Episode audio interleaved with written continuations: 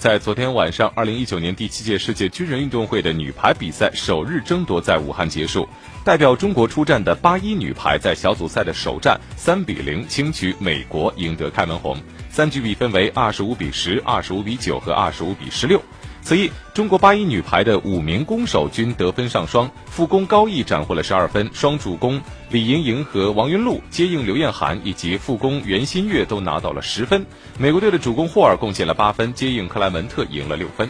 与八一队同分在 A 组的卫冕冠军巴西队三比零横扫加拿大，三局比分分别为二十五比十二、二十五比十、二十五比十二。B 组中，法国鏖战五局，三比二险胜荷兰，五局比分分别为二十五比十九、十六比二十五、十七比二十五、二十五比二十一和十五比十一。朝鲜三比零轻松击败德国，三局比分为二十五比八、二十五比九和二十五比十三。今天，本届军运会女排比赛将进行小组赛的次轮角逐。A 组，中国八一女排挑战卫冕冠军巴西队，美国和加拿大交手；B 组中，朝鲜迎战法国，荷兰对阵德国。